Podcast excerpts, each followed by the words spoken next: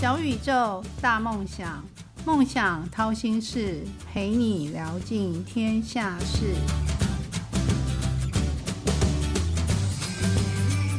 欢迎来到梦想掏心事，小宇宙，小小问大大，我是主持人王小小。毒品不是个好东西，一旦染上之后会后悔莫及。那有些新兴毒品，像安非他命啊，由于有提神的效果，许多年轻人就基于尝鲜，常常想试看看。所以，呃，地检署也常常都会成立一个弃毒的专案小组，努力的去扫荡。但大家知道，速毒的背后是多少警察及无名英雄牺牲个人利益换来的太平盛世吗？这些无名英雄，他们背后都是一本辛酸泪。今天小小邀请的这位来宾，号称台版的《无间道》，是一位退休的警官陈丰盛盛哥，来聊聊他担任卧底，然后完成任务的惊险过程。为什么是一位退休警官？因为现在还在职，都没有人敢接受小小的邀请。小小花了好大力气，终于请到这位。那我们就来欢迎今天的大大盛哥陈丰盛盛哥。哎，主持人好，各位听众大家好。盛哥可不可以自我介绍一下？我叫陈丰盛哈，哎，我从警三十五年了，那目前也是刚退休的警职人员。那我本身是从我服兵役完以后，我就就是自己还有经商过几年以后。是偶然间去投考，投考警校，然后再去考，去进修警警察大学进修啊。那在这边跟各位等下就做一些我们工作上面一些经验报告，谢谢。那森哥，你有没有最怕的、最怕的事情？担任警察期间，最怕的事情哦，其实有时候没有没有没有，其实有时候我最怕看到就是去。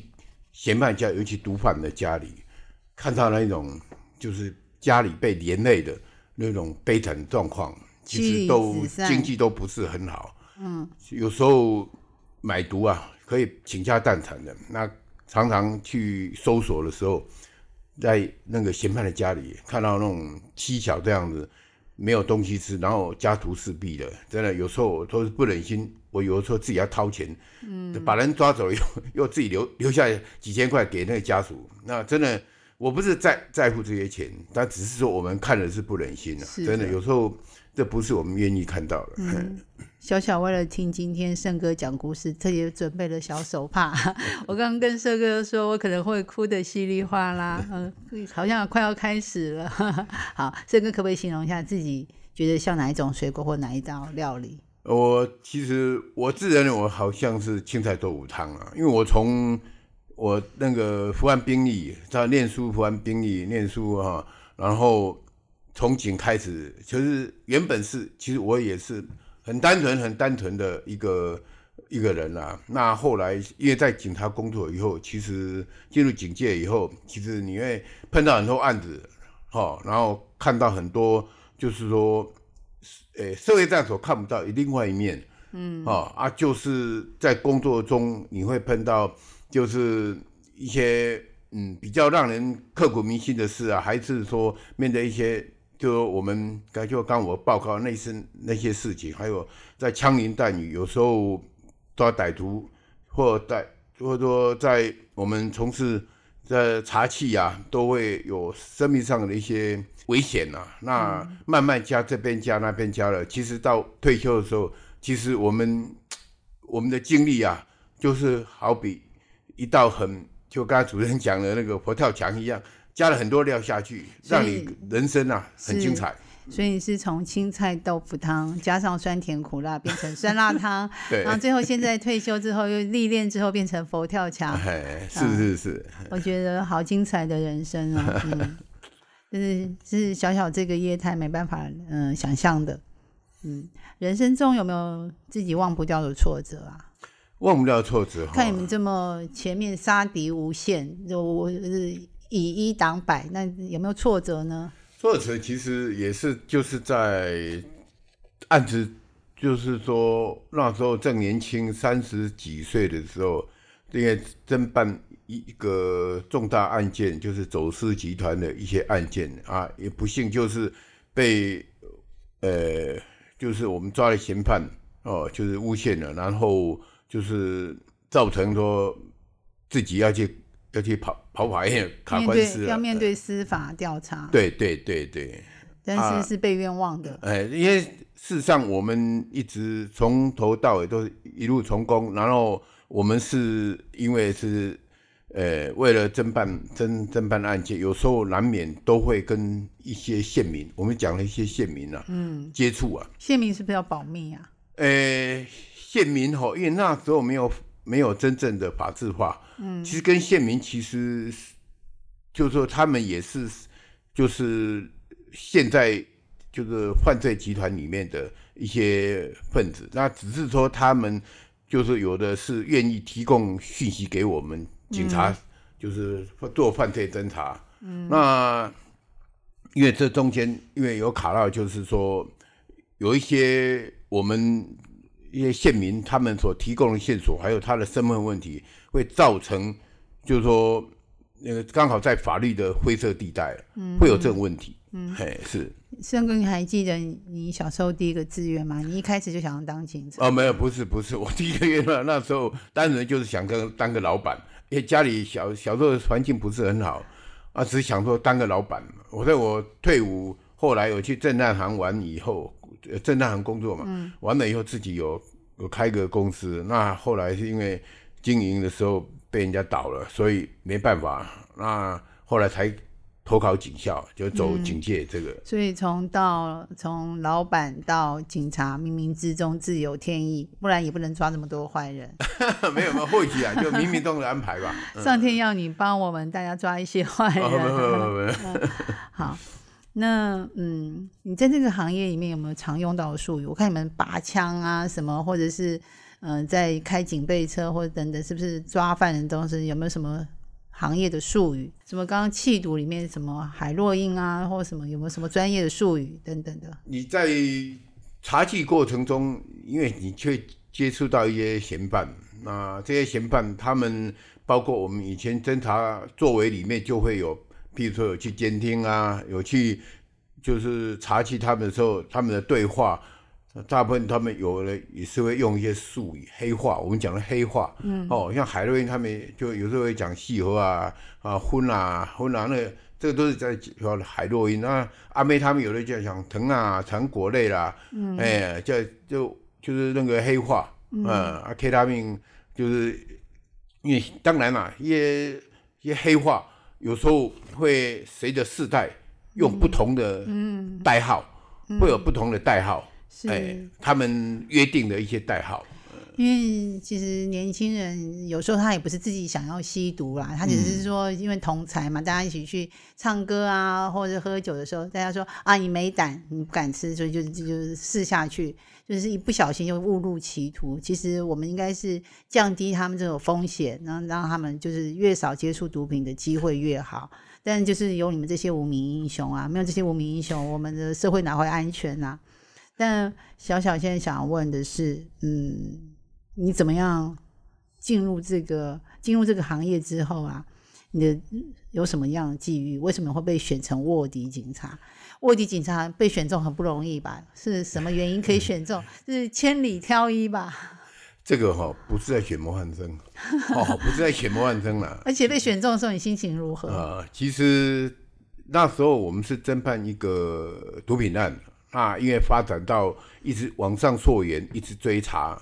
知道一个犯罪集团要走私毒品进台湾，嗯，那时候因为就是我们讲了一个县民，那他愿意提供那个线索，也因为他本身我们查到的时候，就是说我们把他列为犯罪嫌疑人，那检察官有那时候有依据我们的那个那个法律是说可以帮他减刑，但是必须他要。供出上游，供出他的上源，嗯，因而破获者，他依法就可以减刑。那他因为检察官跟他沟通以后，他就说愿意配合警方查缉，就是他的上源，他的走私集团，走私集团的上游就对了。哎，对对，那是就是说可能是海，可能是海外某某个哎，集团。对对，嗯那时候八十几年的时候，在大大陆那边就是制作，然后再走私到台湾来。那这个走私集团因为在南部，嗯，哦，也是就是很缜密啦，因为他是一个犯罪走私集团。那这个县民愿意多帮我引荐，然后帮我就是我是假装我也是要头，嗯然后带着我就混到那个犯罪集团里面。嗯那我也是犯头，就是也是要头一个啦。嗯那当时要选选谁要带进去，就是那个犯罪集团。嗯啊，检察官看了一下，大概认为我最适合。为什么？因为我长相最难看。嗯，是哪位检察官啊？呃，刘成武。呃哦所以是刘刘台北成武检地检署刘成武检。刘成武检察官选中你，他认为说，因为这个总不能说找一个斯斯文文的，对？那个不太像，因为一般的，就是说像我这一种样子哈，比较有那种味道啦。那这个绰号就是火气味了，嗯，胡呃须，胡须胡须仔哦，嘿，火气味，台湾那叫火气味啊。假冒是新北市，就以前在台北县一个某地区的一个药头，就是叫火区，也是很大的大咖的药头嗯啊。我是假冒他，哎，啊，我长相因为就是胡满脸胡腮，而且又难看，然后一些毒品上的黑话我都清楚，我有办法跟他们沟通，嗯对我用黑话可以跟他们对话，比较不会露馅，因为你在混到里面也是会有安全疑虑啦。所以你必须第一个就是说长相以外，你还要术语这些黑话你要懂，是，你才有办法跟他们对话。所以说千里挑一，对，还有第三个就多少要一点胆量，不然的话，哎、你没有不够胆量不够，不要到那边自己会吓到，自己出皮肉了。哎是的。哎、就是自露马脚。那选中你的时候，你就只能接受，你不能拒绝。哎、我是其实怎么讲，我自己对这个工作其实有那个热忱，热忱，工作热忱，还有一个或许啊，就是一个或许一个就是一个成就感，就是觉得说鼓励自己啦。所以那时候我就答应了，然后跟着到南部去办案这样。是那过程应该很惊险吧？还 要案发现场，因为我讲一次，其实曾经有一次，嗯那个首领啊，就是犯罪集团的首领，嗯那那个老大突然跟我讲说：“哎，我们这 O Kim 公哎，就是他的那个他们那个走私的那个 O Kim 公哎，黑金刚啊，嗯。以前很流行，就黑金刚走私，什么叫黑它马力金刚很飞得很快，嗯，那是快艇，哦哦，你们讲的黑话，我小小都听不懂。哎，就是 O Kim 公哎，嗯。然后带着我说，就我们两个人呢、啊，就要出海，然后去勘察路线，嗯，走私的路线。是。那那时候找我去，那时候没有什什么东西都没有，因为我不敢带证带服务证，嗯。不敢当 pass，啊，身份证也不敢带啊，什么都没有。嗯。啊。那时候考虑一下，是身份被他发现呢，还是他真的要找我出去？相信我，带着我出去勘察路线，这两个那时候就是在挣扎，挣扎犹豫，你到底要不要跟他去？因为假如真的身份曝光，你把你骗出海的话，讲真的，船上面有埋伏，就把你丢到外海 做掉人家也不知道。哎，，对对对，其实那时候也在挣扎了，因为后来还毅然就说啊，算了，试试看吧，就还是答应他。哇，你好勇敢啊！啊！没有了，然 后我这其实那时候也是会担心呐、是哎啊，确实他带着我走那个走私的路线，走了一趟，哦，那开得很快，啊那他沿路还跟我讲，哦，我这个你看。哦黑金刚很快，黑金刚在真的很快，我，在海面上面飘啊，那个所以黑金刚是快艇。快艇，它是快艇，好，小小今天又学到一个，啊，真的，真的，我觉得好像看电影这一样。插曲啦，插曲。那你的人生真的是好像一步都不能踏错的卧底警匪片。那一路走来，对这个工作你坚持的理念是什么？其实我刚刚跟你你都不怕吗？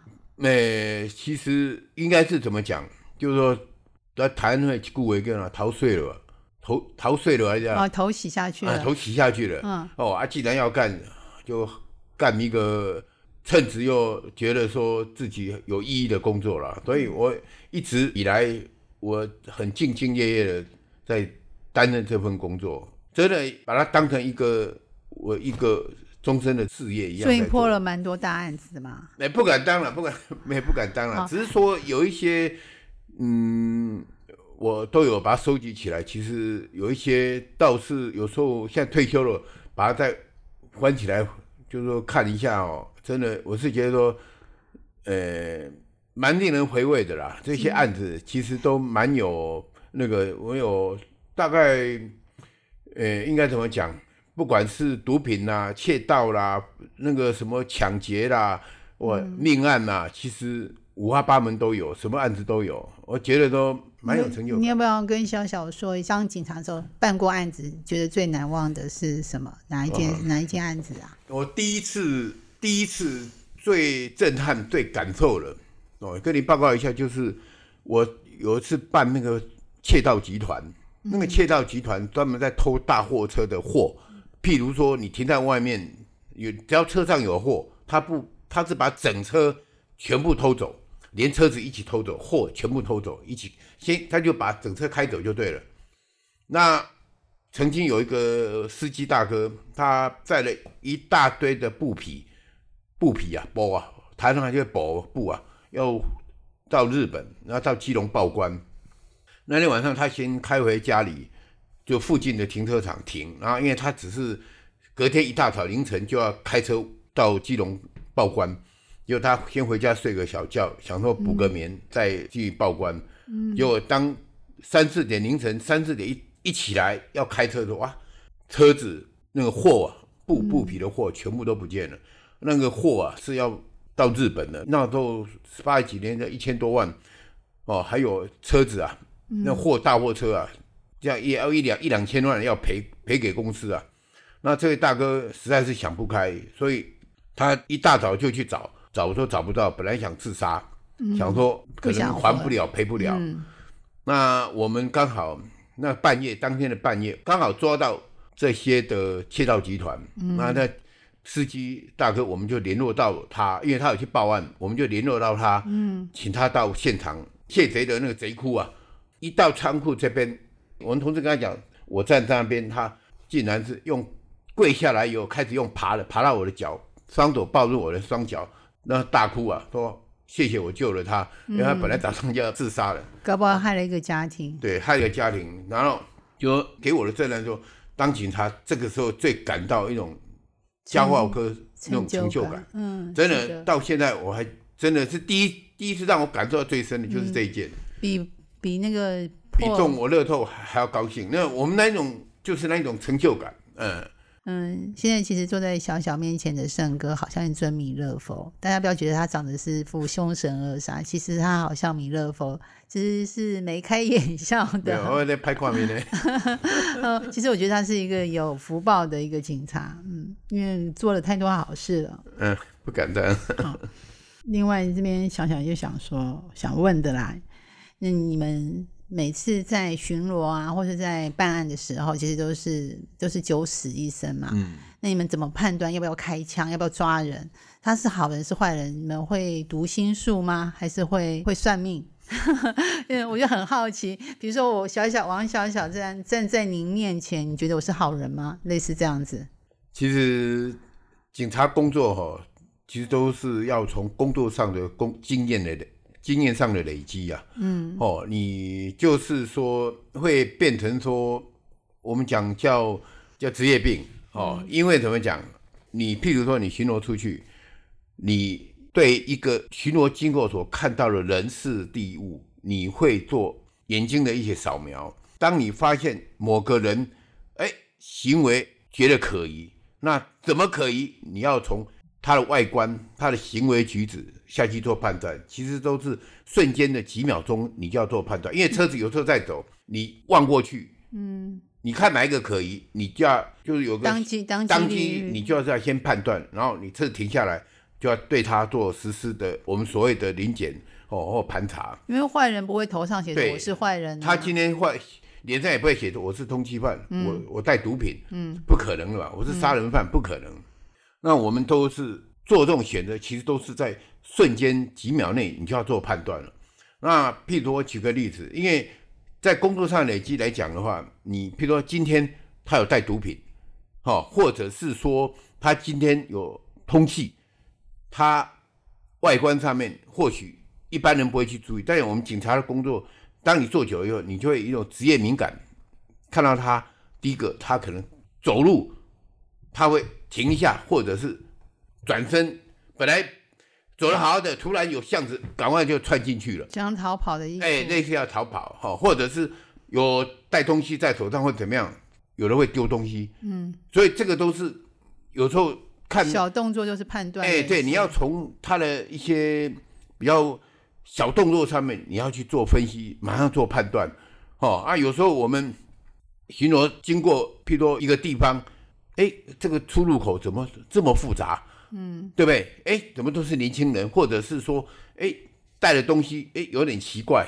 哦，像这种情形，你就是平常的工作职业敏感，职业敏感、经验、工作累积，你就要马上做下下决定、做判断，我要不要过去给他做盘查？那有时候掏枪来，我譬如说，当我们同仁在做盘查的时候，我们有同事有的就是必须要单人警戒，旁边就手扶着手枪，就是把那个安全准准备要哎对对对，就是手扶着手枪，因为那个它有个安全锁哦，你就要先打开哦，嗯因为配枪有时候怕被抢，所以它会有个有一个那个扣子，哎，对对对，一个按按按开关哦，你要压下去哦，那就是手握着枪柄，哎，哇，每天带保持警那个枪，每天带那个枪工作很重吧？呃，那 我我突然想到这个问题很蠢吧？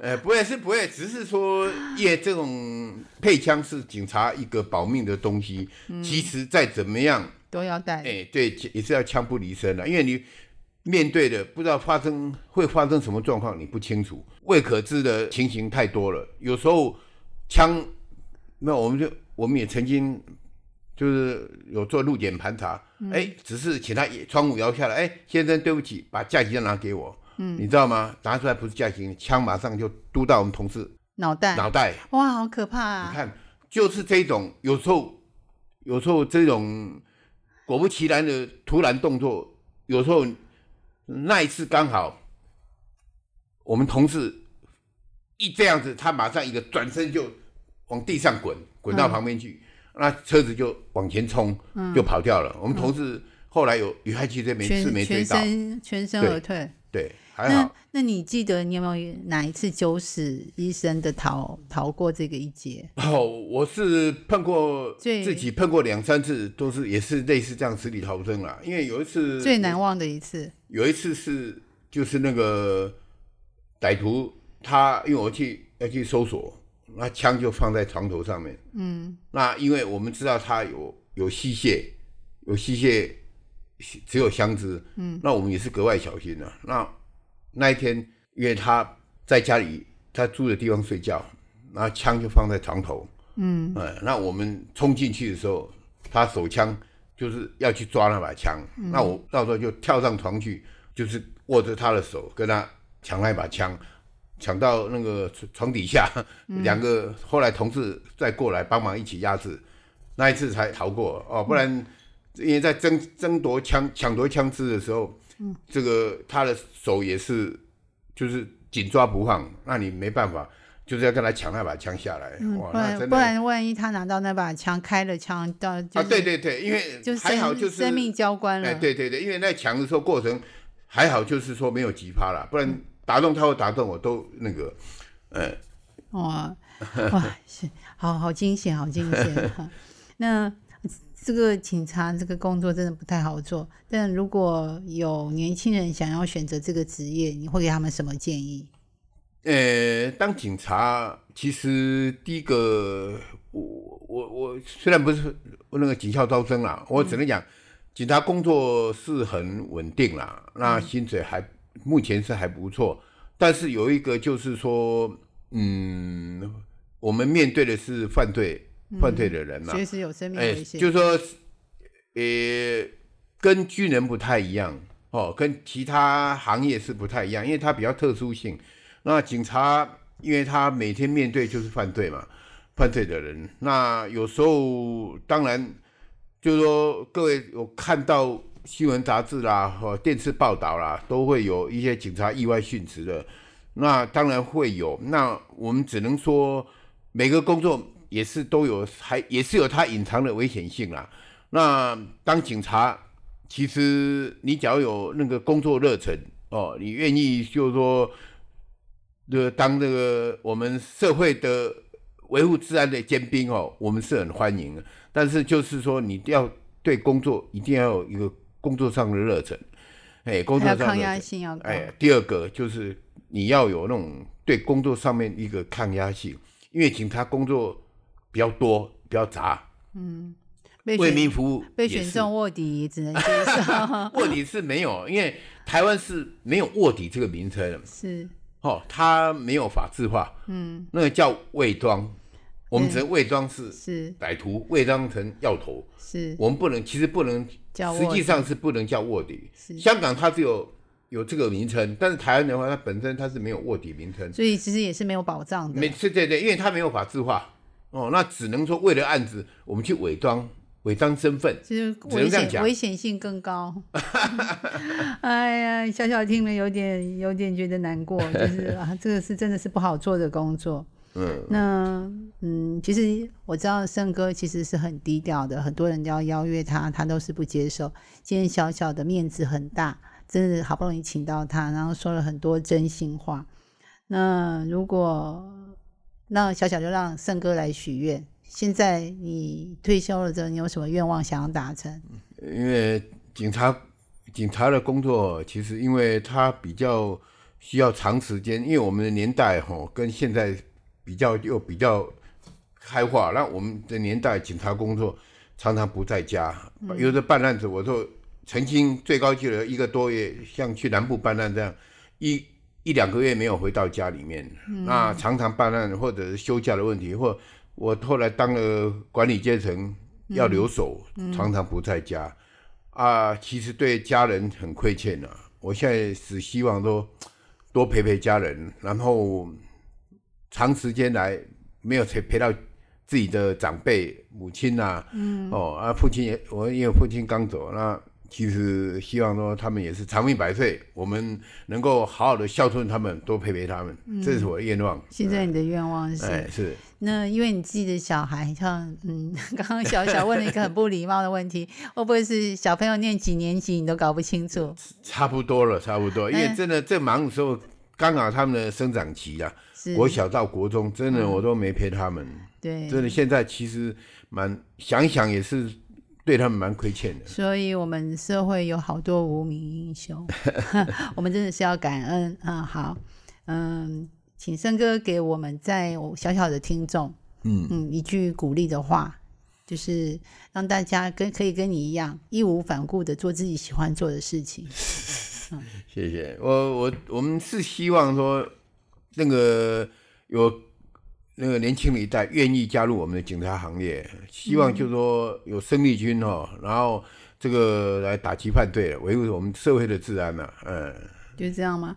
刚其实胜哥有跟我讲说，要进入这个行业，就是不要比较，也不要计较，也更不要抱怨。他就说了三个字，三个关键字：不比较，不计较，不抱怨，对吗？对对对。但是胜哥对小小比较好，偷偷的跟小小讲，小小也分享给大家。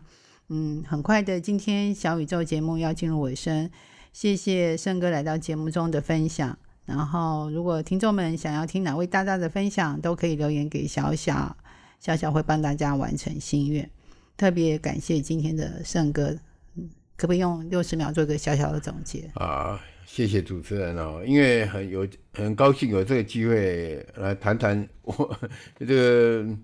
呃，我我们的工作往事啊，那其实我们在这当了这三十五年的警察工作，对我来讲，其实除了就是能够让我们有一个固定工作以外，我是觉得说让我也见识到很多，也成长了很多。我其实我要谢谢，就是我的这份工作，我真的我一生爱一生当警察哈，真的。我很爱护这个团体，嗯，我觉得说警察工作真的很很是一个很不错的工作，希望很光荣的，对，也很光荣。嘿，以你我是以你为傲，希望说有更就说更多的年轻人能够加入这个行列。是，嘿，我们就说虽然警察不是说可以让你大富大贵，但是至少是一个很好的终身事业。我我的我自己的看法是。